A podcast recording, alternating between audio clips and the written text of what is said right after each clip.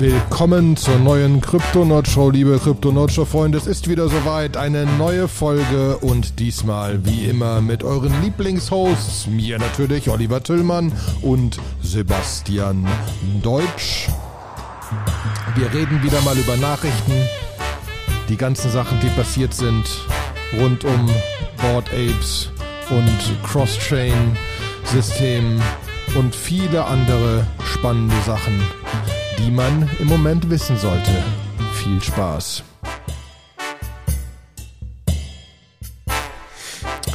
Einen wunderschönen guten Tag, liebe Krypto-Nurture-Freunde. Es ist wieder soweit. Ich bin wieder zusammen heute mit dem Sebastian. Hallo Sebastian. Hi Olli. Ja, es ist wieder soweit nach einer spannenden, spannenden letzten Folge rund um Bitcoin SV. Äh, sind wir wieder heute in einer etwas normaleren Folge, die eventuell nicht zu so hitzigen Diskussionen in unserem Telegram-Channel führt. Ähm, aber äh, wir ei, haben ei, ein paar ei, spannende Sachen. Das, aber das, also, war, das, wurde, das wurde spannender.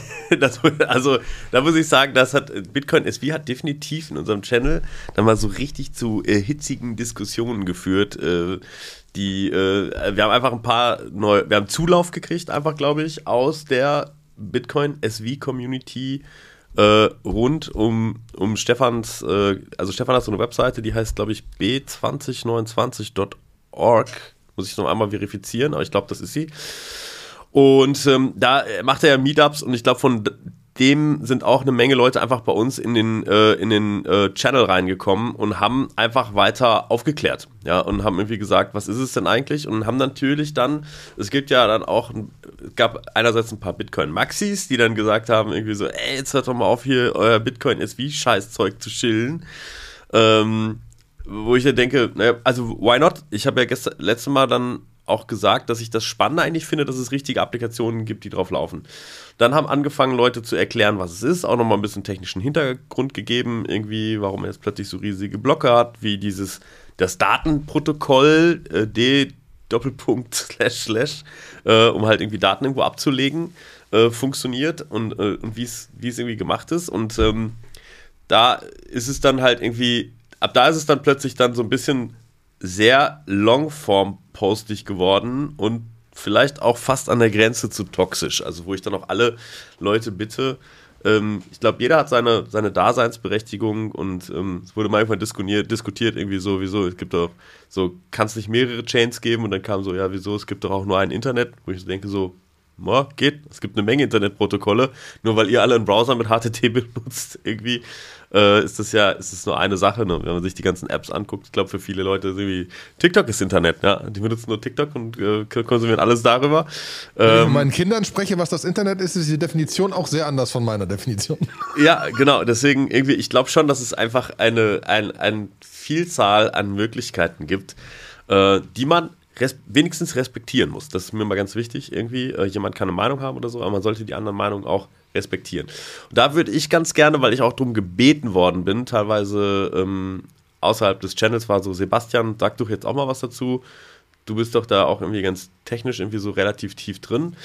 Und ähm, das würde ich an dieser Stelle gern tun. Und zwar, ähm, also Bitcoin SV. Also ich finde es wirklich cool, dass die da Applikationen drauf bauen. Eine Sache, die mich so sehr, sehr stark abturnt, ist so ein bisschen die Argumentation, also, die, also einfach die Technologie, die da drin ist, da ist jetzt nichts wahnsinnig Neues drin. Wir haben jetzt zum Beispiel in dieser Folge, werden wir nochmal, Vitalik Butterin hat ähm, ein neues, hat ein FAQ zur Verfügung gestellt, wo er auf Danksharding eingibt, einen Mechanismus, um halt von einer globalen Chain wegzugehen auf viele Shards, also viele Chains, die über Sharding Informationen austauschen weil er sagt, das ist die einzige Möglichkeit, ähm, Informationen irgendwann skalierbar nebeneinander abzuspeichern.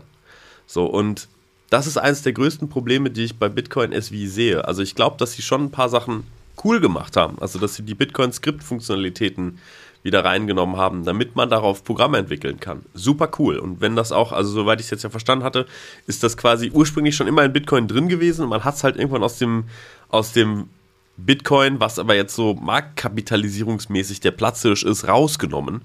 So, ähm, und dass sie es wieder reingenommen haben und deswegen heißt es irgendwie Satoshis Vision irgendwie, äh, das ist alles sehr cool. Aber ich glaube, mit Proof of Work und der derzeitigen, es gibt halt eine Chain, das wird nicht skalieren. Also ihre, ihre Argumentation ist ja, dass das Wallet, äh, dass die Wallet-Technologie überlegen ist, weil sie sagen halt, es ist nicht wie bei Ethereum, dass du ähm, die States in dem Wallet abspeicherst, sondern du speicherst nur die Transactions, Inputs und Outputs ab. Das heißt, immer nur die Veränderung, wie sich ein Wallet verändert, äh, wird in einer Transaktion abgespeichert. Und das war so irgendwie die Analogie von Stefan war an der Stelle im Chat. Ähm, also Bitcoin SV ist der Motor. Blöcke können halt unlimitiert Transaktionen irgendwo ähm, aufnehmen und können halt auch wirklich mehrere Megabyte groß sein, auch viele Megabyte, mehrere hundert Megabyte groß sein. Da sind dann ganz viele Transaktionen drin und Transaktionen sind eigentlich so wie Events. Also wer irgendwie im Programmieren äh, da vielleicht schon mal eingetaucht ist, der, der kennt den Begriff Event Sourcing. Das ist ein Mechanismus, wo man halt beim Programmieren äh, nicht einfach eine Methode aufruft, um irgendwie State zu verändern, sondern was zu tun, sondern man schickt ein Event mit allen Parametern, was man für eine Methode ausführen möchte. Das wäre genau, das sind genau die Transaktionen, die man dann auf der Chain auch speichern würde. Und es gibt irgendwo Scriptcode, der diese Events dann aufschnappt, den State gemäß diesen Inputs verändert, neue Outputs generiert äh, und dann geht es irgendwie weiter. So, ähm, ob dieses Modell jetzt tatsächlich irgendwie überlegen ist oder so, da gibt es viele, viele Meinungen zu. Also die Cardano-Leute sind ja auch, sagen ja auch halt irgendwie, dass die Art und Weise, wie Ethereum Wallets macht, ist halt blöd. Und Cardano macht das viel besser mit dem UTXO. Die Bitcoin SV-Leute sind halt auch aus diesem UTXO-Model äh, und finden das besser. Aber ich glaube halt, es gibt eine Daseinsberechtigung für beides. Und das Spannende ist eigentlich, wo ist die Innovation? Wo ist die technische Innovation? Passiert da, passiert da ja, was? Aber da ist, ja, aber das ist ja genau das. Also deswegen bin ich, also grundsätzlich glaube ich auch, dass wir allgemein mal feststellen müssen, wir sind dafür, dass es viel Zeugs gibt. Und wir mögen neuen Scheiß und wir mögen spannende Sachen. Dementsprechend finden wir das alles spannend. Deswegen bin ich ganz bei dir. Ähm, Leute können überzeugt sein von etwas, aber ähm, wir reden über alles. Aber was ja, was ja bei Bitcoin das wie so ist, dass sie sagen, das Original-Paper-Version 0.1 ist alles, was notwendig ist und alles andere ist komplett doof. So habe ich es verstanden. Ja. ja. Es wird ja gar, da wird ja keine Innovation entstehen, kann ja nicht. Also nicht im ja. Protokoll, weil das Protokoll so genau richtig ist. Eine Innovation entsteht außen rum. Was potenziell alles super ist. Aber rein theoretisch bedeutet es, dass alle anderen doof sind. Mhm. Das sind halt verdammt viele anderen, die dann doof sind. Ne? Ähm, und das fand ich auch, wo es grenzwertig wurde. Ne? Das Einzige, mhm. was sinnvoll ist, ist das, alle anderen haben das Protokoll kaputt gemacht. Alle Leute, die sich für das Now Hauptchain Bitcoin-Dings entschieden haben, haben das Protokoll kaputt gemacht und es ist eine doofe Entscheidung gewesen. Bis mhm. jetzt sagt der Markt was anderes. Wird immer das beste Produkt gewinnen? Auch nicht gegeben. Ne? Das merkt man jetzt auch in vielen anderen Bereichen, dass eventuell das beste Produkt nicht gewinnt. Ne? Kommen wir vielleicht später noch äh, ein bisschen auf bei verschiedenen anderen Sachen drauf. Aber deswegen, ich finde gut, dass du es mal ein bisschen einsortiert hast. Ne? Ich finde aber auch vor allen Dingen wichtig, dass wir gerne drüber reden. Ich fand die Diskussion wirklich, wie du gesagt hast, noch verhältnismäßig zivilisiert. Ja, das ist alles gut. Und auch da, ne, also. Es hat nur das erste Mal bei mir zur Frage geführt, müssen wir auf ähm, äh, Discord ändern? Müssen wir da doch nochmal ein Vote machen? Weil dann hätten ja. wir jetzt einen Bitcoin SVs-Channel oder einen sonst was Channel machen können, wo man einfacher weiter diskutiert. Ansonsten hängst du halt die ganzen Leute ab, die sonst was lesen wollen, ne? Ja. Ja, und es ist auch teilweise schwer zu folgen, weil du dann so Fragen über NFT mit Ledger und sonst was hattest und dazwischen Bitcoin SV und dann gar nicht mehr genau wusstest, wer hat jetzt auf was geantwortet und so weiter. Vielleicht sollten wir diesen Vote nochmal machen. Können wir ja machen. Können wir im Anschluss der Folge, können wir gerne nochmal fragen, hey, wollt ihr eigentlich ein, äh, ein, äh, ein Crypto-Nerd-Show äh, Discord-Channel haben? Nur so äh, meine Meinung dazu, ich glaube, das sind wir noch zu klein für. Ähm, und wie gesagt, so Discord Mobile nutzen, wenn ich mal irgendwie einen Link irgendwie unterwegs finde, den da reinposten, das ist immer nicht so easy. Außerdem sehen die Leute dann, wie viel äh, StarCraft ich eigentlich heimlich äh, nachts spiele. Obwohl, so, das kann man gleich okay, abschalten. Das ist ein echtes Problem. ja. Also, wer mal von euch eine Runde StarCraft gegen mich spielen will, äh, immer gerne. Ne? So. Wahrscheinlich muss ich auch mal irgendwann StarCraft gegen dich spielen. Ich habe zwar noch nie StarCraft gespielt, deswegen werde ich wahrscheinlich haushoch verlieren. Ach, glaube ich gar nicht. Ich bin gar nicht so gut. Ja? Ja, ich bin ja mehr für das Unterhalten nebenbei. Das muss ich wieder bei meinem Sohn, der dann auch anfängt, so, ne, äh, ich vergesse immer die Namen, irgendwelche hippen, hippen äh, virtuelle Weltenspiele spielt, aber das, am Ende geht es darum, dass die sich königlich amüsieren mit Kopfhörern, Mikrofon, deswegen brüllt der in diesem Zimmer in der Gegend rum. Mhm. Das ist zum Schieflachen. Wirklich sehr geil. Für, aber vielleicht, ich, ich gebe dir mal ein bisschen Kontext. Das ist jetzt nicht, nicht kryptospezifisch, aber das ist, ähm, ich interessiere mich auch viel für Startups und ich finde StarCraft deshalb auch ein besonders interessantes Spiel, weil es irgendwie, es macht, es erfordert ein sehr hohes Maß an Multitasking-Fähigkeit, weil entweder hat man, also es ist ein Echtzeitstrategiespiel, worum es darum geht, äh, eine Armee aufzubauen und den Gegner, der auch eine Armee aufbaut, irgendwo zu besiegen strategisch. Und ähm, man, man hat halt am Anfang äh, Ressourcen, die man abbauen muss. Es gibt Diamantressourcen oder so Minerals und es gibt Gasressourcen und man hat eigentlich immer kontinuierlich von allem immer so ein Stück zu wenig.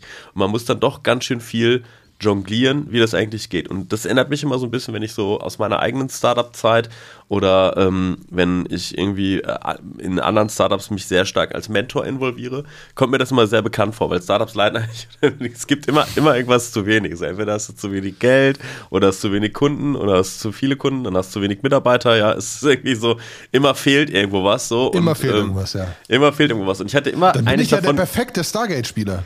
Star, Star, StarCraft-Spieler. Stargate, Stargate war das Ding mit MacGyver. Ähm, so. äh, die, ich hatte immer die Idee, ein Format zu machen, wo ich äh, mit, mit zwei Pros äh, und noch einem, der ein Startup macht, wir in so einem Team zusammen StarCraft spielen, zwei gegen zwei und die Pros sorgen einfach dafür, dass das Spiel einen ganz guten Unterhaltungswert hat. Und ich unterhalte mich mit dem Startup-Typen darüber, wie sein Startup eigentlich läuft und versuche mal so Analogien in StarCraft reinzuziehen. Haben wir leider, habe ich leider nie, nie Boah, executed. Das müssen wir mal machen. habe ich leider nie executed. Könnt ihr mal im Channel Feedback drauf geben, ob ihr sowas wollt? Dann, äh, dann würde ich einfach mal ein paar Leute anhauen und gucken, ich bin ob ja wir das hier auch in Köln. Wir haben ja verschiedene Leagues. Ist das alles nur Leagues of Legends oder keine Ahnung? Ich muss mal fragen, ob wir irgendwelche StarCraft-Spieler hier haben, weil wir ja so ein paar. Äh, ne, der erste FC hat ja auch investiert in eine Bude, die hier verschiedene äh, Spieler haben und so weiter. Ähm, das fände ich sehr lustig. Ja, gut. ich aber wir reden, wir reden, aber ja gut, wir, wir, wir, wir driften jetzt sehr weit ab. Ja. Ähm, kommen aber, ich kann aber direkt virtuelle Welten einen wunderbaren Übergang finden, auf den okay. ich sehr stolz bin. Mhm. Somethingdifferent.xyz. Ähm, ich werde das Ding gleich publishen. Ihr habt, wenn ihr das, alle Leute, die das direkt hören, sind im Vorteil. Bis 1. April kann man sich auf, auf somethingdifferent.xyz noch KYC-mäßig äh, ein Wallet freischalten, dass das Wallet sein wird, um da mitzumachen. Was das ist, ist die Frage ist aber von Yuga Labs, den Board Ape Leuten, und geht um den Ape Coin und äh, mit ähm, äh, äh, grundsätzlich, warte, ich habe wieder den Namen vergessen, äh, it's Something is Brewing XYZ und es ist mit Animoca Brands.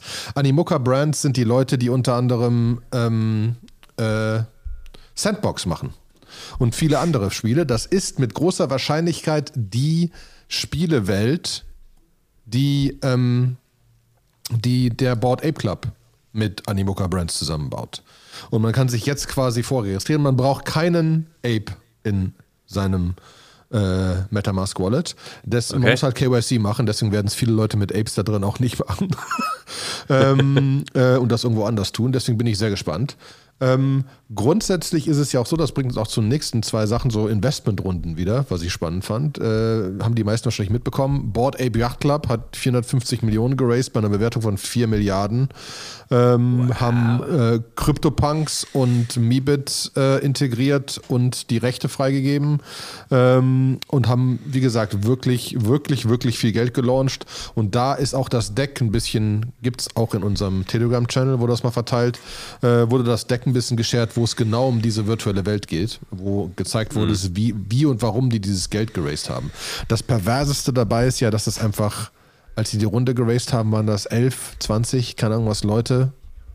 95, 90 Prozent, paar 80 Prozent Profitmarge, also Profitmarge, ne? Das ist unmenschlich profitables Ding. Ähm, genau, die haben jetzt einiges an Geld geraced, aber die sind nicht die einzigen. Weil eine Sache, über die wir auch gesprochen haben neulich, ist der WorldCoin. Das ist schon länger her. Ähm, das ist einer der, der Original äh, Managing Directors und Partner äh, von Y Combinator hat das gelauncht. Und die haben jetzt okay. Geld geraced ähm, von Andreessen Horowitz und Koshla Ventures, also auch zwei riesen VCs, bei einer Bewertung von drei Milliarden. Und das sind die, wo wir alle im Channel damals nicht sicher waren, ob das wahr ist, die Leute, die das bestverteilteste Krypto-Projekt bauen wollen und die ganze Welt onboarden und quasi so ein, ähm, so ein System haben wollen, dass jeder halt automatisch Geld hat, so ungefähr. Hier, ne, äh, äh, wie heißt es? Projekte, dass jeder 2000 Euro kriegt und so weiter, jeden Monat automatisch. Äh, Grundeinkommen und so, ne? So ja. Grundeinkommenmäßig. Mhm. Das wollen die weltweit machen.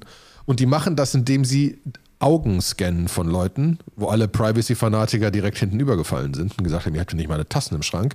Der Unterschied, das tun die jetzt. Die haben ein System gebaut, das ein Orb heißt. Das ist ein Scansystem mhm. und haben jetzt Orb äh, Leute, Orb Operators, 30 Stück oder so, die sie weltweit verteilt haben, Afrika, Indien, Europa, sonst wo, und die da Leute scannen und Accounts generieren und so 1000 bis 2000 Leute pro Woche scannen auf dem Weg zur Milliarden User. Und das sind die ersten, die sie haben und dann wird es irgendwann 100 Orb Operator und 1000 Orb Operator geben und so weiter, die dann 1000 Leute, also so soll das ganze System wachsen. Sie haben jetzt ordentlich Geld bekommen. Stand nicht drin in dem Artikel, den ich gelesen habe, das Stück, wie viel sie gekriegt haben. Aber bei der 3 Milliarden Bewertung werden die zwischen 300 und 600 Millionen bekommen haben. Dementsprechend äh, haben die jetzt ein bisschen Geld, so Orb-Operator zu zahlen und so weiter. Das wird recht spannend. Also in diesem Bereich passiert weiter, also wir mögen hoch und runter gehen und so weiter, aber in dem Bereich ist eine Investmentmasse jetzt drin, die sich gewaschen hat. Ne? Mhm. Das ist schon auf jeden Fall äh, sehr, sehr geil. Deswegen merkt man immer wieder, dass da, dass da Sachen passieren. Ähm, auch eine andere Sache, die ich diese Woche gemerkt habe, warum Sachen passieren, was mein Übergang ist zum nächsten Punkt, worüber wir reden, ist, es gab einen Merch-Drop bei Board Ape Yacht Club. Wenn man Board Ape oder Newton hat, konnte man sich da Merch kaufen. Ähm, leider war das Öffnen des Shops zur gleichen Zeit wie ein NFT-Drop von Pack äh, einer der großen NFT-Artists da draußen. Und dementsprechend gab es Leute, die halt für 200, 300, 400 Dollar Merch gekauft haben, das man übrigens nur mit Ape Coins kaufen konnte. Man brauchte Ape Coins, um das zu kaufen. Ähm, und dann hat man 200 Euro in ETH an Transaktionsgebühren gezahlt, weil Ethereum halt congested war wieder wegen Board Ape Yacht Club Merch Drop plus Pack war wieder die alten Hype-Zeiten. Der Hype ist gefühlt zurück. Wir sind ja eh ordentlich hochgegangen, NFTs gehen den Preis hoch und so weiter, abgefahrene Merch Drops laufen. Ähm, das Proof Collective von Kevin Rose bringt jetzt die Moonbirds raus. Das wird auch recht spannend. Ähm, äh, ich glaube, ich mache gleich mal eine Überleitung, aber Proof Collective von Kevin Rose war so ein 1000 NFTs. Wir machen so, ein, so eine kleine Community. Das wurde mal für zwischen 2 und 1 ETH verkauft. Eins von diesen Dingern liegen mittlerweile bei 50 ETH, ist halt eine wirkliche Community. Und die, die bringen jetzt Moonbirds raus als 10.000-faches PFP-Projekt, ähm, um auch Teil dieser Community zu werden. Quasi das erste kleine Projekt, das kommt irgendwie 16. April oder sowas, muss man auch gucken. Mhm. Verlinken wir auch in den Show Notes. Wo uns das Ganze mit den Transaktionsgebühren hinbringt, nämlich, das war meine Überleitung, da, da, da, da, da, dass das Multi-Chain-Thema und wie ihr auch gerade gesagt habt, Sharding und so weiter, diese, diese ganze Thematik ist unausweichlich und das zeigt auch wieder, dass Cross-Chain-Gedöns wichtig ist was sich diese letzten zwei Wochen auf mehreren Leveln gezeigt hat. Und zwar erstens wurde Ronin gehackt, so ein Cross-Chain-Protokoll für 650 Millionen. Ich weiß im Moment nicht, ob das schon wieder jemand gerettet hat. Und nee, bisher, bisher noch nicht. Das ist die, das ist der Hintergrund. Das ist die, Ronin ist das Wallet von Axie Infinity, richtig? Kann sein. Das heißt, Axie ja, Infinity wurde quasi gehackt? Axie Infinity wurde gehackt. Ja. Das ist aber wirklich doof. ja, total. Das ist, das ist, für super viele Leute, also ähm, das ist irgendwie, ich habe damit irgendjemand mal ähm, drüber gequatscht, der sagte so, hey, das ist einfach für viele Leute, ist das nochmal eine sehr, sehr gute Möglichkeit, irgendwie Exis zu farmen, irgendwie um sich zu ihrem Grundeinkommen irgendwo was dazu zu verdienen, in Malaysia, Vietnam, sonst wo. Und ähm, das Witzige ist, das ist erst ganz lange nicht aufgefallen. Also das ist ja wirklich 600, das ist eine, über eine halbe Milliarde äh, Dollar. Ja, und ähm, das ist irgendwie, der Hack, der ist irgendwie sechs Tage alt gewesen, als er dann irgendwie aufgekommen ist. Das, das ist irgendwie aufgefallen, weil irgendjemand seinen Ether nicht abheben konnte. Ne? Ähm, na, das ist so der, der Hintergrund dahinter. Und ähm, es gibt aber auch nur nine Validators, five davon sind für die Position Withdrawal zuständig. Und die, die, die, die Leute regen sich schon auf, dass Solana nur 1000 hat, ne? Mhm. Ja, ja, das ja, ist halt krass. Ne, das ist auch da auch die, wieder die so, so ganz Unrecht haben sie halt nicht die Bitcoin-SV-Leute, wenn sie halt sagen, dass Proof of Stake dazu führt, dass es eigentlich dann doch ein krass zentrales System ist. So, ne? Und das ist ja genau das, was wir auch in den letzten Folgen immer berichtet haben. Wenn jetzt irgendwie, äh, wenn es große Pools gibt, große Validator-Pools und die lassen halt kollektiv einfach einen Client laufen und in dem ist dann ein Bug drin, das kann dann schon schnell wehtun. Ne, das ist dann und dann irgendwie, und die, die Chains sind inzwischen so groß, dass man nicht mehr easy peasy mal sagen kann, ah oh ja gut, dann rollen wir mal eben schnell einen Tag zurück und äh, gucken dann, wie es morgen weitergeht. Ähm, das wird halt schwer. Ja, das ist aber bin gerade fasziniert. Okay, ich habe ich hab offensichtlich nicht genug gelesen, mir aber genug, dass es 650 Millionen sind. Das ist wieder Hanebüchen, das war mir genug Einleitung. Das ist schon krass, vor allem das sind ja dann relativ viele Leute in ärmeren Ländern, die jetzt einfach ihr Geld nicht abheben können, ne? Richtig, genau. Das sind Leute, die halt irgendwie, was weiß ich, einen Monat lang einen Axi gefarmt haben, gerne jetzt die Ether haben wollen, vielleicht auch damit spekuliert haben, dass es alles funktioniert und easy peasy geht. Und jetzt geht es nicht. Ja. das ist echt krass. Deswegen wird auch keiner gerettet, so doof das jetzt klingt. Ne? Weil da nicht ein, eine Riesenbank dahinter sitzt. Nee. Zeigt aber auch wieder, es gibt zwei weitere Launches. Stargate wurde gelauncht als so ein Cross-Chain-Ding und Layer Zero von OX Maki, dem Ex-CTO von Sushi.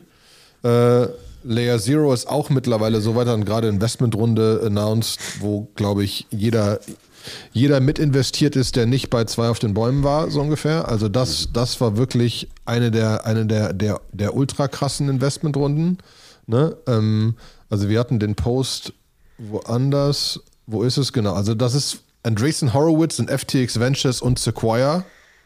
Und dann ist da Animoca ist da mit drin und der Coin Fund und Dapper Labs hat mit investiert und äh, Gemini und Polygon und Vault Capital und äh, Multicoin Capital und Tom Brady, der Tom Brady ist der äh, hier äh, Sportstar aus Amerika, ne? Und Justin Timberlake. Also da hat wirklich äh, Justin Sun, also jeder so ungefähr.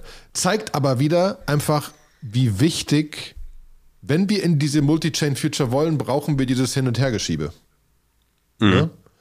Und da wird es ultra spannend, was da noch alles passieren muss. Und es ist halt immer noch maßlos zu kompliziert. Ich warte immer noch drauf, dass Coinbase announced, dass man jetzt Polygon direkt machen kann. Das wird es, würde es so viel einfacher machen, weil es hat neulich noch irgendjemand woanders gepostet. Preiswerte NFTs auf, äh, auf OpenSea kaufen heißt halt 27.800 Schritte, weil du ja erstmal irgendwo Ether brauchst und dann die noch irgendwie auf Polygon schieben musst als W-ETH und dann brauchst du noch Matic und dann brauchst du noch keine Ahnung was, du wirst doof bei. Ne? Mhm. Das ist viel zu kompliziert. Da sind wir noch meilenweit von weg. Deswegen müssen wir wahrscheinlich da mal irgendwann uns nochmal ein paar Profis ranholen und nochmal tiefer drüber analysieren, würde ich fast behaupten. Weil mittlerweile fängt es an, meinen Kopf zu übersteigen mit ZK Swaps und Layer Zero und den ganzen anderen Sachen, die alle da kommen und Polygon und Arbitrum und so weiter und so fort. Das ist einfach unmenschlich viel. Ne? Mhm. Und alles verdammt nah aneinander. Ja, das ist halt ein Punkt, ne? Das ist halt auch irgendwie, das fühlt sich für mich so an, wie als EOS und Tesos und so alle rausgekommen sind, die gesagt haben, ey, wir machen jetzt nicht mehr Proof of Work, wir machen Proof of Stake. Und am Ende des Tages irgendwie, ehrlich gesagt, keiner von denen hart übrig geblieben. Äh, also natürlich sind die noch da und die haben teilweise immer noch mehrere Milliarden Marktkapitalisierung, aber äh, da ist nicht, da ist nicht, das schlägt nicht das Herz der Weiterentwicklung. So, ne? Und ähm, ich glaube aber, dass da auch so eine Konsolidierung genau stattfinden wird. Also ich glaube, von den äh, von den großen äh, Sidechains oder so wird es einfach Leute geben, die, also das wird sich dann in so einem Bärmarkt zeigen, wer dann dabei bleibt, wer dran bleibt. Und es kann auch trotzdem sein, dass eine, dass einfach die Technologie erforscht, wenn sie dann funktioniert, einfach in irgendeine, irgendein Base Layer ein, einzieht. Ja, so. Genau wie Proof of Stake das jetzt bei Ethereum auch tut. So. Mhm. Ja, genau. was ist eigentlich, und dann, was ist, und dass es dann irgendwann einfach wird, ne? dass es in, halt irgendeiner davon wird sinnvoll in Metamask integriert und alle nutzen es, ohne es zu wissen. Oder mhm. ohne, es, ohne, es, ohne, ohne dass es ihnen wichtig ist. Mhm. Ja? Was, was ist nur äh, Zero X Maki, 0 X Maki, OX Maki, ist, ist, war der gut, war der böse? Weil ich weiß es nicht mehr genau. das weiß man bei diesen ganzen Leuten nicht. Vor allen Dingen ist ja wieder so ein anonymer Mensch. Ne? Ist das jetzt, ja. ich meine, nachdem André Kronje jetzt weg ist oder so und äh, über viele andere Sachen redet auch keiner mehr. Ne? Also deswegen, ich frage mich das manchmal auch. Ne? Weil, also Olympus DAO ist wesentlich weniger wert, macht aber irgendwie weiter. Ne? Also das läuft irgendwie noch. Wonderland gibt es auch noch, ist halt viel kleiner, ne? keine Frage. Ja. Ähm, ja, irgendwie, irgendwie war das so. Also irgendwie, er hat irgendwie so einen Post geschrieben und hat gesagt, er ist gegangen. So, und dann irgendwie, dann, dann war aber so, according to leak Screenshots, ist er nicht wirklich gegangen, sondern das war irgendwie so was gefeuert worden in ein orchestrated Vote von äh, Joseph DeLong. De Ne? Und äh, äh, Xerix Kino und noch, noch irgendwie so ein paar anderen. Also irgendwie, keine Ahnung, so richtig freiwillig war es irgendwie nicht. Und äh, irgendwas war da irgendwie unprofessionell. Also irgendwie so, äh, äh, irgendwie, also irgendwas war da nicht ganz sauber. So, mhm. jetzt, jetzt macht er ein neues Projekt. Mal gucken.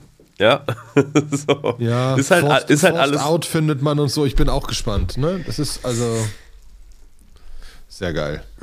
Ja. Ja, aber jetzt hat, wie gesagt, er hat oft, die, äh, viele von diesen Early-Leuten bei den Early-Projekten und die Großen bei den Early-Projekten gehen halt zu den großen VCs und die VCs, also ne, die Upside ist halt so unmenschlich gigantisch und die haben alle, wie in Telegram jemand schon gesagt hat, ne, ich glaube Sebastian, äh, also Namensvetter äh, äh, von dir, ich glaube Sebastian Lautwein war es, ich weiß es nicht mehr genau, ähm, dass diese Dinge einfach, die Dinge sind einfach riesig, ne? Du hast mhm. einfach, die haben alle so Milliarden geraced, die jetzt verteilt werden müssen. Und ähm, wenn du zwei Milliarden Fonds hast, in mehr als 20 Firmen sollst du mit dem Fonds nicht investieren, heißt 100 Millionen pro Firma. Musst du erstmal verhindern. Ja. ja. Ist nicht so einfach ja, doch. Äh, pumpt die, wieder Geld rein. Sind nicht die, die, äh, die Gehälter für, für Solidity-Entwickler irgendwie exorbitant?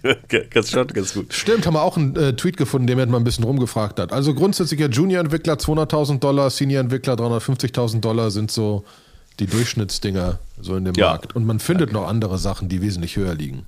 Mhm. Ja? Deswegen, also da ist in unserem, selbst in unserem, in meinem komischen Kubernetes-Bereich, wo die Sachen schon relativ hoch sind, weil es einfach wenige Leute sind, die Kubernetes und Microservices kennen. Giant Swarm stellt ein, wenn ihr im Kubernetes-Bereich in einer spannenden Remote-Firma arbeiten wollt. Ähm, gerne melden. Ähm, äh, aber, aber vom Prinzip her, die Gehälter sind immens und da musst du einfach mithalten. Hm. Ja, das, ist, das ist schon echt krass. Ähm, ja. Ja. Bringt uns zur nächsten Sache. Mit EU hohen Gehältern und Regulierung und so weiter. Ah, EU-Regulierung. EU-Regulierung. Die EU-Regulierung. Sie haben dann nochmal doch wieder, also irgendwie hieß es ja irgendwie so, äh, wir wollen Proof of Work Mining verbieten in der EU. Das ist dann nicht ganz durchgekommen. Und jetzt treiben sie die nächste Sau durchs Dorf. Ähm, sie würden gerne, äh, sie würden gerne die un, also unhosted Wallets, also im Prinzip einfach, wenn du dir bei Metamask ein Wallet machst, äh, da wollen sie, wenn du da Geld hinüberweist, das soll nicht mehr so einfach möglich sein, beziehungsweise du musst einen Know Customer machen für das, das Wallet, was auf der Zielgeraden liegt, ne? was einfach immense Konsequenzen hat. Also es klingt dann erstmal so, ja, okay, also irgendwie, ähm, wenn ich jetzt einen Fiat On-Rent habe, da habe ich doch ein KYC gemacht und wenn ich es dann jetzt auf meinen Private Metamask schicke, ähm, dann wissen die doch, dass es von mir kommt. Also so schwierig ist das doch jetzt auch nicht. Und es gibt dann auch irgendwie so, in, in, in Holland ist das schon eine ganze Weile so, oder in Niederlanden, ähm, dass du irgendwie einmal irgendwie so ein Foto machen musst mit deinem Personalausweis und irgendwie äh, der Adresse, wo du irgendwas hinüberweist. Äh, so, so quasi so der Purmans KYC. Ähm, äh, okay, echt? Das gibt es ja, schon? Ja, das, das gibt es schon. Ich glaube, in Niederlande muss das schon gemacht werden. Da ist aber so, was du dann dahinter machst, das ist dann egal. Also, äh, weil es ja quasi komplett äh, auf der Chain dann nachvollziehbar ist, wenn man will. Ähm, okay. So, so die Theorie. So, und ähm, so der, also äh, Peter von Unstoppable Finance hat dazu mal. Der bei uns im so Channel Oliver heißt, nur dass wir die Leute nicht, die durcheinander kommen. Ja, okay. ähm, Heißt er? Ich weiß es nicht genau. Aber Nachname ist korrekt, Vorname ist Oliver. Deswegen findet man ihn nicht ohne weiteres in Telegram. Alles klar. Ähm, der, der macht ja, der will ja eigentlich genau so ein, so ein Decentralized Finite Wallets machen und sagt halt irgendwie, das hat halt immense Probleme. Warum? Naja, also wenn du jetzt DeFi machen willst, ne, in DeFi Geld verdienen möchtest und du sagst irgendwie, hey, ich packe jetzt irgendwie äh, ein bisschen Cash halt in das Unstoppable Finance Wallet und jetzt investiere ich das, sagen wir mal, in Curve. So, dann, dann hast du ja das Geld, faktisch ziehst du das jetzt in irgendeinen Smart Contract rein, so, der nicht dir gehört. Ne? Und ähm, da, wie willst du da KYC machen? Es geht halt nicht. Ne? Es macht keinen Sinn. So, was ist jetzt die Konsequenz davon? Sind jetzt plötzlich alle Smart Contracts, mit denen ich irgendwie ähm, eigentlich im Prinzip Geld verdienen kann, sind die jetzt plötzlich illegal? Ja, ähm, so, und ich selber habe für mich da noch keinen, ich kann noch nicht sagen, was ich, wie ich das finde. Also ich glaube eigentlich, momentan ist es ja komplett super unreguliert. Das ist zu unreguliert? Ja. Zu inreguliert. Ich glaube eigentlich nicht, dass es sinnvoll ist, den Status quo aufrechtzuerhalten. Ich glaube nur, dass man die, dass das so, wie es jetzt in dem EU-Statement drin steht, das ist halt zu hart. Das macht halt alles kaputt. Das katapultiert Aber Europa. Was steht denn da drin? Naja, also dass du halt komplett, dass du, wenn du es irgendwo hin, äh, wenn du mehr als 1000 Euro irgendwo hin überweist, musst du das komplett, musst komplett blank ziehen, ja. Das steht da drin. Mehr so, als 1000 ähm, Euro. Mhm. Und dann musst du beide Wallets KYCen. Dann musst du beide Wallets KYCen. So. Und, Aber sind ähm, dann nicht Smart Contracts raus? Oder äh, ist genau nee, das die Grauzone, die nicht klar ist? Das, ich glaube, sie sind, es ist so, wie es jetzt formuliert ist, müsste es ein Smart Contract KYC sein. Was dann bei anonymen Projekten, wie soll das gehen? Ja. Wie sollen die das machen? Ja, genau. Gut, ich persönlich muss sie vielleicht, ach so, ja gut, okay. Na, muss Na, ich dann mein Wallet machen? Was ist zum Beispiel mit Argent? Argent ist ein Custodial Wallet. Ähm, wenn ich jetzt irgendwie Geld auf Argent überweise, müsste Argent das KYC. Wie soll das gehen? Ja, also ich meine, klar ist. Naja, Argent kann sagen, Argent läuft nur über die App und kann sagen, die App muss ein KYC haben. Die App muss ein KYC haben für ein Custodial Wallet. So, ähm. Ich müsste dann einfach sagen, dass ich meinen KYC zu Metamask mache, wie gerade bei dem Board Ape Dings, ne, was wir vorhin gesagt haben. Ja. Something is brewing.xyz musst du ein KYC auf ein Metamask Wallet machen. Hm. also ich es, ja machen. Und solange ich dann in Curve reinschiebe, bin ich fein. Weil ich bin noch mit meinem Metamask Wallet in Kontrolle des Inhaltes, der in Curve drin steht. Ja, ich glaube, ganz so einfach ist das nicht. Ich glaube halt irgendwie, nee, die Regulierung, nicht. die Regulierung ist von Leuten geschrieben worden, denen genau diese Mechanismen nicht so klar sind. Die ne, wollen, das dass Curve das KYC macht, was die niemals können. Ja. Dass ich persönlich meinen Namen an ein Ethereum-Wallet hänge und irgendwo festhalte, dass das meins ist persönlich mhm. fürs Finanzamt und das vielleicht einmal am Anfang abgebe und dann können sie scannen. Ja. Ne? Das ist ein anderer Punkt, aber das steht da ja wahrscheinlich nicht drin. Das rafft ja, ja. keiner. Für den Fall, dass die EU-Regulierung natürlich äh, so durchgeht, ist das, ist es natürlich ein Startschuss für etliche Startups, die versuchen werden, KYC zu tokenisieren. Ne? Die sagen, okay, du machst einmal ein äh, KYC, legst dir dann einen Token in dein Wallet und ähm, ab da kannst du dann mit diesem Token, kriegst du vielleicht ein NFT, wo hinten dann irgendwas hinterlegt ist, wo eine Regulierungsbehörde dann abfragen kann, wer ist denn das eigentlich dahinter? Und dann äh, kannst du irgendwelche Dienste nur noch nutzen, wenn die diesen NFT gescannt haben und gesagt haben, jo, das war auch der. Na, das sind natürlich auch äh, spannende Sachen, die möglich sind. Ne? Also ich weiß. Ja, das ist so bei Blockpass, wo das dieses äh, Yuga Labs Ding äh, macht das anders. Die machen das über Blockpass. Du schickst einmal deine Unterlagen hin und Blockpass verifiziert dann und hängt deine Ethereum-Adresse zusammen. Die schicken dir kein NFT oder sowas, aber du kannst danach nochmal die Ethereum-Adresse an, also du kannst dich quasi autorisieren mit deiner E-Mail-Adresse und dein und dann ist deine Wallet-Adresse schon KYC. Das ist durch. Die behalten das einmal, die behalten nur die Daten nicht. Die schmeißen die Daten wieder weg und sagen einfach, okay, das ist Oliver Tillmann. Mhm. Und die Daten, die du benutzt hast zum Verifizieren, schmeißen sie wieder weg. Sagen genau. sie. Ob sie es wirklich tun, who knows. Wir haben, äh, wir haben auch einen Link. Also Coinbase hat eine große Petition gemacht, äh, die man unterschreiben kann, wo man einfach relativ easy, One-Click und ein bisschen Formularausfüllerei kann man äh, an seinen EU-Abgeordneten schreiben, dass er äh, gegen diese Anti-Innovation, Anti-Privacy, Anti-Law Enforcement, äh, wo ich sagen muss, so, ja, äh, hab ich ich habe es mal gemacht, ich kann auch nur alle aufrufen, äh, damit es einfach noch ein bisschen so weitergeht. Also, wie gesagt, so, es ist schon das, was Coinbase da gerne hätte, ist natürlich auch jetzt wieder die Maximalforderung von der anderen Seite. Ne? So, wir wollen, dass es alles so bleibt, wie es ist. So, ich glaube, es muss was passieren, aber man kann es ja, sagen wir mal, ein bisschen sensible machen, weil man einfach faktisch einfach hätte man danach keinen Bock mehr, ein Krypto-Startup in den EU zu, äh, zu machen. Ja, das ist ja. so. Ich habe mal auch geantwortet einfach. Ich habe die E-Mail gerade ausgefüllt und auch mal E-Mail geschickt. Ich verstehe, ich glaube auch nicht, dass es einen wahnsinnig hohen Effekt hat. Ja, glaube ich auch nicht. Ne, leider. Ja. Dafür, brauch, dafür muss ich einfach feststellen, ich glaube, so doof das klingt, die großen Firmen helfen und die großen VC-Fundings helfen, weil ein Koschler Venture, Sequoia und Andreessen Horowitz, ein Coinbase etc. haben ganz einfache Lobbyisten, so wie das mhm. immer war. Ne? Und Lobbyisten sitzen halt in Brüssel und reden mit den Leuten und wissen, wie sie mit denen reden müssen und so weiter. Und so funktioniert diese Welt und die funktioniert halt anders. Ja. Und das kann, glaube ich, helfen. Ja, deswegen freut es mich, dass wir ein paar Dinge haben. Ich ne, noch, noch Kraken an die Börse, noch ein paar andere, noch ein paar andere große Fundings und so weiter. Dass das nicht mehr wegzudenken ist, ist ja mittlerweile klar. Ne? Dafür mhm. ist da zu viel, zu viel einfach Zeugs drin. Ne? Ähm, also da bin ich mittlerweile sicher. Aber ja, wir müssen einfach gucken, dass es nicht komplett schief geht. Ja. Krass. Äh, was haben wir noch? Also ich finde es erstmal schon mal, also ich fand eine, also was das, das hat wieder gezeigt, wie viel im Moment passiert, ne? Also wir reden noch nicht mal in 30 Minuten und haben schon gerade mal 30 Minuten reden über tausend verschiedene krasse Sachen, die einfach im Moment äh, auf dieser Welt passieren. Andere Sache ist, hatten wir ganz am Anfang mal gesprochen, dank dieser wunderbaren Co Community am Ende habe ich ja ein Original Royal IO NFT zum ersten Lied, das da jemals gelauncht worden ist. Und bis jetzt waren das okaye Artists. Jetzt ist das nächste Lied als NFT da verteilt worden mit 20% der Royalties, diesmal von Diplo.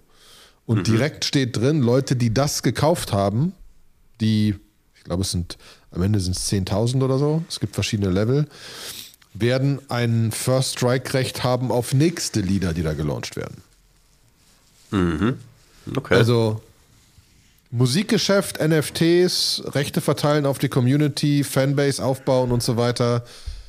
Bin ich gespannt. Heut, heu, gestern Abend war große Aokiverse Launch Party in LA mit Steve Aoki für Leute, die das Aokiverse NFT haben. Konnten alle virtuell teilnehmen oder halt echt vorbeikommen. Ne? Mhm. Auch da gibt es Sachen, wie, eine, wie, wie Steve Aoki versucht, eine Community aufzubauen, der aber ja schon länger im Kryptobereich Sachen macht äh, Royal AO versucht das mit anderen. Also ich bin echt gespannt im Musikbereich, was da noch so passiert. Finde ich mhm. äh, einfach gerade sehr cool zu sehen. Besonders irgendwann auf neue Artists. Ich glaube, du brauchst halt ein paar alte Bekannte, die die Leute in einen in ein, in ein Royal IO reinpushen und die Community da aufbauen für Royal IO allgemein, um dann potenziell neuen Artists zu erlauben, da was zu launchen.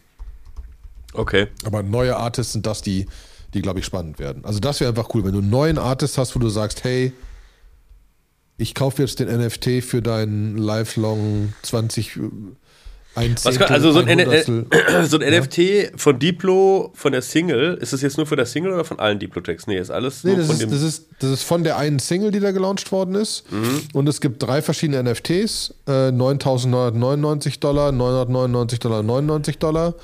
Ähm, ja, also von den kleineren gibt es mehr und so weiter gibt es weniger. Alle haben dann einen gewissen Prozent, also 20 Prozent der gesamten Royalties dieses Songs gehen an die, gehen an die NFT-Holder, verteilt über den, den Wert der NFTs, also beim den Verkaufswert der NFTs. Mhm. Und mhm. dazu gibt es dann noch Access zu einer internen Community und du kannst zu einem Konzert, wo andere nicht hinkommen und bei den großen hast du dann noch, ne? Und je nachdem gibt es dann Special Perks, die bei den, bei den großen Dingern passieren, bei den großen bei den großen NFTs. Ähm, und vor allen Dingen kommst du in die Community rein für nächste NFT-Drops. Und da ist aber die Frage, wenn Diplo das gefällt, wie das funktioniert hat und da sich wirklich eine Community aufbaut, die dann wild drüber redet, dann wird es halt potenziell spannend. Im Moment mhm. ist schon so, dass die Platinum-Dinger, die für 999 Dollar liegen, im Moment grob bei 2000. Ja. Waren aber auch innerhalb von zwei Minuten weg. Das heißt aber auch jetzt mal so für die Economics, ne, man kriegt jetzt irgendwie äh, für 9.999 kriegt man 0,7 Prozent. Das heißt, diese 20 Prozent äh, Income Share äh, sind bewertet mit 1,42 Millionen Dollar. Ja. Wahrscheinlich. Ja, und, also ich habe es nicht ausgeredet, aber kann sein, ja. Ja, und wenn man das jetzt mal, also 20% mal 5, um auf die 100% zu kommen, das heißt irgendwie, ein Track müsste sie, also könnte irgendwie ein Income, damit es sich irgendwie, irgendwie an so ein Break-Even kommt, müsste der 7 Millionen Dollar Umsatz machen damit man dann, also damit es irgendwie fair wäre oder also irgendwie so. Da ja, müsste fair. der schon verdammt, ein verdammt großer Hit werden, ja. Ja, müsste ein verdammt großer Hit werden, damit man damit sieben Millionen macht. Also ist schon auch, es ist auch, glaube ich, ein bisschen Künstlerfinanzierung. Ja, es ist also ein bisschen Künstlerfinanzierung und Fandom und First das erste Mal dabei werden. Die Preise werden sich da garantiert noch ändern, da bin ich 100% dabei. Mhm. Das ist keine Frage. Ne? Das ist im Moment einfach früh dabei sein und einfach für, weil, weißt du, so von wegen, aber ähm, damit, damit, damit ist einfach so der Punkt, damit hast du, hast du gefühlt die Möglichkeit, die nächsten zu kriegen eher. Und das ist mhm. dabei. Mhm. Und bei dem Großen, ne, wenn man halt guckt, ne, du kriegst einen exklusiven Mix, du machst einen exklusiven Mix mit, mit Diplo, du hast eine Guestlist Pass äh, in 22 und 23 zu irgendeiner Diplo-Show äh, Ne? Also da sind auch ein paar andere Sachen drin, die einfach, mhm. ähm, die einfach dabei sind. Ne? Ähm, mhm. Und dementsprechend, äh, glaube ich, sind die Preise dementsprechend ein bisschen übertrieben. Du kannst halt theoretisch sagen, das erste Ding ist 0,004% für 100 Dollar. Ist mir jetzt zu kompliziert zu rechnen, aber ne, das ist wahrscheinlich eher nur der Wert. Muss man erstmal rechnen. Ne? Äh, 99 geteilt durch. Nee. Mal äh, 100. Wie, wie, rechnet man das denn? 0,00004. 2,5 Millionen mal 100. Das sind sogar 25 Millionen oder 250 mhm. Millionen, wenn ich es nicht richtig verreden. Ne? Also deswegen, das lohnt sich so für das einfache nur, einfache nur, nur Royalties kriegen, lohnt sich das nicht. Wahrscheinlich nicht. Und auch da wir sind natürlich alles keine Investment-Experten. Wenn ihr irgendwie Geld irgendwo investiert, dann geht das auf euren Nacken. Das ist keine Finanzberatung. das ist keine Finanzberatung, nein. Aber ich, also ich, ich persönlich finde es, wie gesagt, spannend. Äh, ich meine, die, die äh, Original Royal IO-Dinger werden auch irgendwo liegen, auch ungefähr bei einem ETH oder so. Äh, und die letzten Royalties, die es gab, waren 10 Euro. Mhm. Die kommen so grob pro Quartal. Das heißt, wenn das so weitergeht, sind das 40 Euro im Jahr. Mhm. Wenn das natürlich 30 Jahre so weitergeht, dann ist das cool. Das ist ja, eh das Spannende an so einem Musikding, ne? Wenn du also, ne, das, wenn du einfach über 10 Jahre immer 40 Euro jedes Jahr kriegst und dann werden es mehr Lieder und so weiter. Mhm das sehe ich auch, das sehe ich auch immer mehr im Private Equity Bereich, dass so, das halt irgendwie, wir hatten das doch letztes Mal irgendwie, ein so ein Künstler hat irgendwie äh, äh, gesagt, irgendwie, I'm drawing my catalog out of Spotify. Wir haben darüber geredet, ob er das einfach so machen darf. Ähm, weil irgendwie er hatte, glaube ich, kurz vorher 50 Prozent irgendwie an, an so einen Finanzinvestor, an so einen Private Equity Investor verkauft von den ganzen Einnahmen. Und ähm, naja, egal. Also spannend. Ja. Okay, was haben wir ein bisschen von der, äh, von der Entwicklerfront? Ähm, Vitalik Buterin hat ein Proto-Denk-Sharding FAQ released. Ähm, mhm. Wo ich mich immer frage, für wen ist dieser Content? Weil, also ich halte mich schon, ich halte mich schon für technisch doch recht versiert. Und an vielen Stellen muss ich sagen, habe ich mir beim Durchlesen, habe ich gedacht dann irgendwie so, okay, also hier bin ich dann jetzt raus. Oder ich müsste so deeper down the rabbit hole gehen, aber da fehlt dann oft auch so ein bisschen was. Ne? Das ist so, äh, Denk-Sharding ist so ein neues, ist halt ein Sharding-Design, äh, mit dem er halt irgendwie die Skalierung noch weiter in die, äh, in die, ähm, in die Höhe treiben will. Und ähm, er sagte halt irgendwie, äh, so die, die Hauptinnovation kommt daher, dass sie eigentlich ähm, eine Sache so ein bisschen, also dass sie nicht irgendwie Charts so machen wollen, dass die ein eigenes Set an Block-Proposers und Validatoren kriegen, sondern dass halt irgendwie, ähm, dass halt Proposer und Bilder sich das selber irgendwo aussuchen können und es auch ein bisschen irgendwie von der Größe abhängt. So habe ich es zumindest verstanden. Und ähm, das EIP 4844, das hatten wir, glaube ich, letztes Mal schon so ein bisschen. Das sind so ein bisschen die, das sind so die, das ist Proposal, um die Transaktionen so abzuändern, dass, dass das irgendwie alles funktioniert. Dann wollen sie irgendwie ähm, größere ähm, Blöcke erlauben, also dass sie die Block-Size einfach nochmal um ein Megabyte hochschrauben. Äh, um eigentlich, also sie haben sehr genau analysiert, äh, was so die, die typischen Transaktionsmetadaten sind und was sie so im, im, Durchschnitt sind und was das Worst Case sein sollte und sagen, im Durchschnitt ändert sich es eigentlich nicht unbedingt, äh, die Änderungen, die wir jetzt gemacht haben. Ähm, die sind dann irgendwie, ist irgendwie vielleicht 90 Kilobyte Overhead oder so.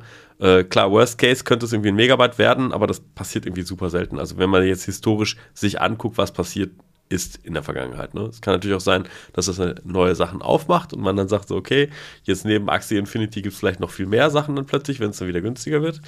Äh, aber um die Probleme will man sich dann kümmern. Und dann geht es halt richtig tief rein, irgendwie, äh, was sind irgendwie Requirements, was passiert nach 30 Tagen. Ähm, genau, wenn, und dann wird man wenn, irgendwann abgehängt. Genau, so. Äh, ich habe runtergescrollt und dann kommen Buchstaben im Text, die ich nicht weiß, wie ich sie auf meinem Keyboard tippen soll und irgendwelche ganz großen Zahlen und A blob ja. is a vector of 4096 field elements. Genau. Blob, fein, und Vector verstehe ich noch, Field Elements bin ich raus. Genau. Und das ist eigentlich dann so ein bisschen, also eine, eine der spannenderen Sachen ist halt so ein bisschen irgendwie, ähm, ein Konzept ist irgendwie, dass 30 Taten, Tagen äh, diese, dieses, diese Sharding-Informationen, wenn die Sachen dann abgehakt worden sind, abgelöst werden. Sie sagen, was passiert dann eigentlich nach diesen 30 Tagen? Und ähm, dann ist es ja weg. Ne? Und wenn du dann irgendwann eine, eine, eine, Steuererklärung machen musst und dann irgendwie sagst, ja, da hatte ich mal eine, eine Transaktion gemacht, die ist dann irgendwie von Metamask irgendwie im Denkchart XY ausgeführt worden, aber jetzt nach 30 Tagen ist alles gelöscht. so, äh, wo speichere ich eigentlich diese History ab? So, äh, das wird dann natürlich äh, sehr, sehr spannend. Und ähm, er schlägt dann einfach so ein bisschen, äh, sagt er halt irgendwie, es könnte halt irgendwie applikationsspezifisch, also die Applikationen müssen selber dafür sorgen, dass sie es irgendwie abspeichern, irgendwo zentral, ähm, bis hin runter zu, es könnten dann nach Third-Party-Indexing-Protokolls wie The Graph könnten das machen. Und da würde ich jetzt auch mal irgendwie äh, den nächsten machen, weil The Graph hat auch eine Roadmap.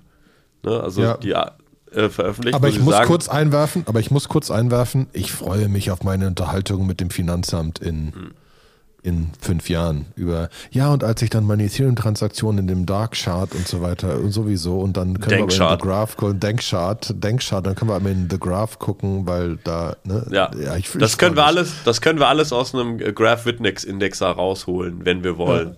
So, ja, äh, genau.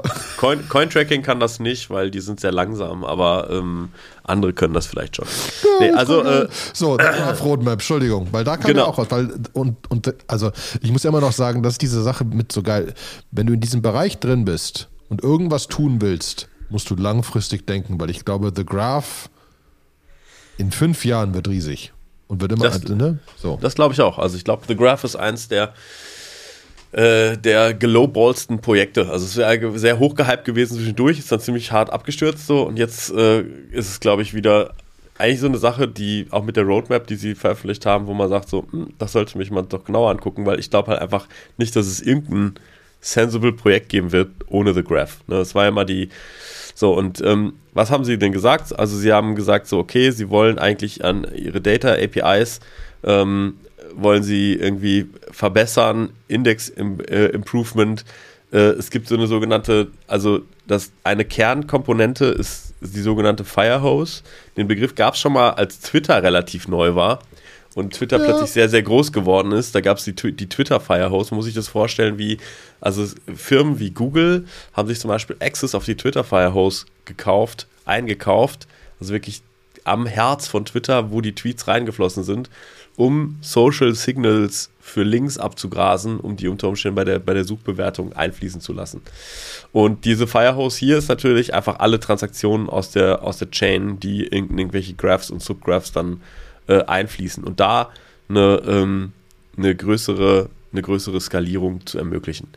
Dann äh, ist ein Thema äh, Snark Force. Ne? Das sind ähm, dieses Stark, Snark, das sind diese Zero Knowledge Proof Graph-Geschichten, die wir in vergangenen. Jetzt nicht auch in The Graph. Ja, die machen wir jetzt auch in The Graph. So, ähm, Gibt es da ein So. Buch zu oder so? Ja, also die haben ja alle das gleiche Problem, ne? Die haben ja alle das Problem, dass sie sagen, ähm, so sie wollen, also du wirst irgendwann ähm, wirst du Transaktionen löschen müssen, weil du es nicht alles speichern kannst. So, und du willst dann zu einem späteren Zeitpunkt willst du evaluieren können, ob der Output von einer Transaktion trotzdem richtig war. Mit einem, also mit 100% Wahrscheinlichkeit wirst du es nie hinkriegen, aber mit einem so hohen Konfidenzintervall, dass es einfach unökonomisch ist, an der Stelle irgendwas zu, zu bescheißen.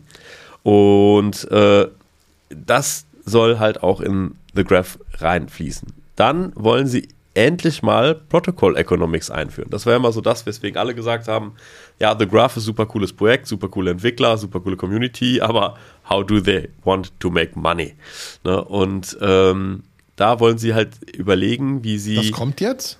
ja, also sie haben natürlich den Graph-Token und wenn du einen Indexer laufen lässt und so, also es gibt schon auch jetzt einen Incentivierungsmechanismus, aber sie wollen das halt, äh, momentan kannst du einfach einen Graph laufen lassen, egal wie viele Queries du machst, das kostet dich nicht mehr und sie wollen sich, glaube ich, da jetzt ein bisschen mehr äh, eigentlich die Hand aufhalten. Anders kann man es nicht sagen. Ne? Also so. Das kann man es nicht sagen. Anders kann man ja, irgendwie, irgendwie muss das Ganze ja auch bezahlt werden. Ne? Und ähm, dann haben sie halt noch so ein bisschen. Wirtschaft ist überbewertet. Ja, so. Und ähm, dann haben sie natürlich noch viele andere Themen, die hauptsächlich sich um die äh, Experience, also wie, wie funktioniert eigentlich Protokoll, äh, ähm, Network Operations, wie können wir das vereinfachen, wie kann ich die Index-Experience irgendwie verbessern, so ähm, mit einem Automated Cost Modeling, ne, dass sie halt irgendwie, also da ist einfach ganz viel, was auf der Agenda steht, äh, ist ein sehr langer, ausführlicher Blogpost, der nochmal dann verlinkt in tiefere Topics, wenn man da einfach einsteigen möchte oder Talks, die da irgendwo stattfinden. Ne? Ähm, und ja, sie orientieren sich da einfach, glaube ich, an, an Großen. Ne? Also wenn du jetzt einfach anguckst, sie vergleichen sich da mit sowas wie einem Agora. Ne? Das ist äh, ja auch eine, eine, eine Suchmaschine, glaube ich, gewesen. Ne? Search, richtig? Ja. Ähm, wo sie sagen, okay, Agora, wenn die, wenn da irgendwelche äh, Sachen irgendwo stattfinden, kann man, muss man so viel zahlen. Bei The Graph könnte das so ähnlich aussehen. Ist aber auch alles natürlich keine Ahnung, ob Uniswap, wenn plötzlich die Ökonomik so eingeführt werden, dann sagt so, ah ja, nee, dann brauchen wir The Graph doch nicht. Dann gucken wir, dass wir das irgendwie selber in Full Node betreiben und irgendwie da rausziehen. Das muss ja immer günstiger sein, als quasi, ich, ich baue mir selber ein Full Node und hole mir die Informationen selbst daraus. Ne, das muss man immer so sehen. Ja, und ich glaube, dann bin ich mit meinen Entwicklersachen, die so passiert sind, eigentlich durch. Das ist sehr, sehr schön. Wir sind auch schon bei 52 Minuten, deswegen finde ich gut, wenn wir jetzt mal langsam Schluss machen. Und Sebastian, es war mir eine Freude. Es war eine wirklich gute Unterhaltung. Also es ist wieder, also diesmal war wirklich gut. Ich finde, wir waren auch sehr organisiert und äh, ich finde auch, wir hatten einen Gesprächsfluss, der funktioniert hat. Ja, fand Gar ich nicht auch. schlecht. Gar nicht schlecht. Wir werden besser in diesem Podcasting-Dings. Ähm, wann haben wir eigentlich ein Jahr? Stelle ich gerade fest. Haben wir nicht Ich- irgendwann ein Jahr? Ich glaube, wir haben schon ein Jahr, oder? Haben wir, schon- wir haben schon ein Jahr, ne? Ja, haben wir das Jahr schon. gefeiert? Wir haben das Jahr gar nicht gefeiert. Nein, das, da bin ich auch nicht so gut drin. Wir können einfach so mal feiern. Das, da Wir bin können ich einfach gut so drin. mal feiern. Genau, einfach- so mal feiern können wir gut und wir müssen vielleicht mal einfach überlegen, ähm, wir könnten überlegen, 30. Oktober 2020 war übrigens unsere erste Folge. Wir müssten mal überlegen, ob wir einen Krypto-Nerd-Show, eine Krypto-Nerd-Show-Party irgendwo machen. Ja, sehr gerne. Bin ich, äh, bin ich dafür. Vielleicht da, äh, ne? ich werde ja irgendwann demnächst nochmal Papa. Bisschen aufpassen. Während der Elternzeit geht sowas nicht gut. Aber vorher, nachher bin ich sehr dafür. Dann haben wir jetzt Zeitdruck. Sehr gut. Gut. Sehr gut, wunderbar. Ich bedanke mich, liebe Krypto-Nerdshow-Freunde. Dankeschön fürs Zuhören und kommt in unseren Telegram-Channel und sagt uns, ob es ein Discord werden muss. Ähm, und äh, unterhaltet euch über spannende Sachen. Wir sind immer, immer glücklich darüber, neue Sachen zu hören. Äh, viel Spaß. Sebastian, danke. Auf nächstes Mal. Es war mir eine Freude. Tschüss. Tschüss.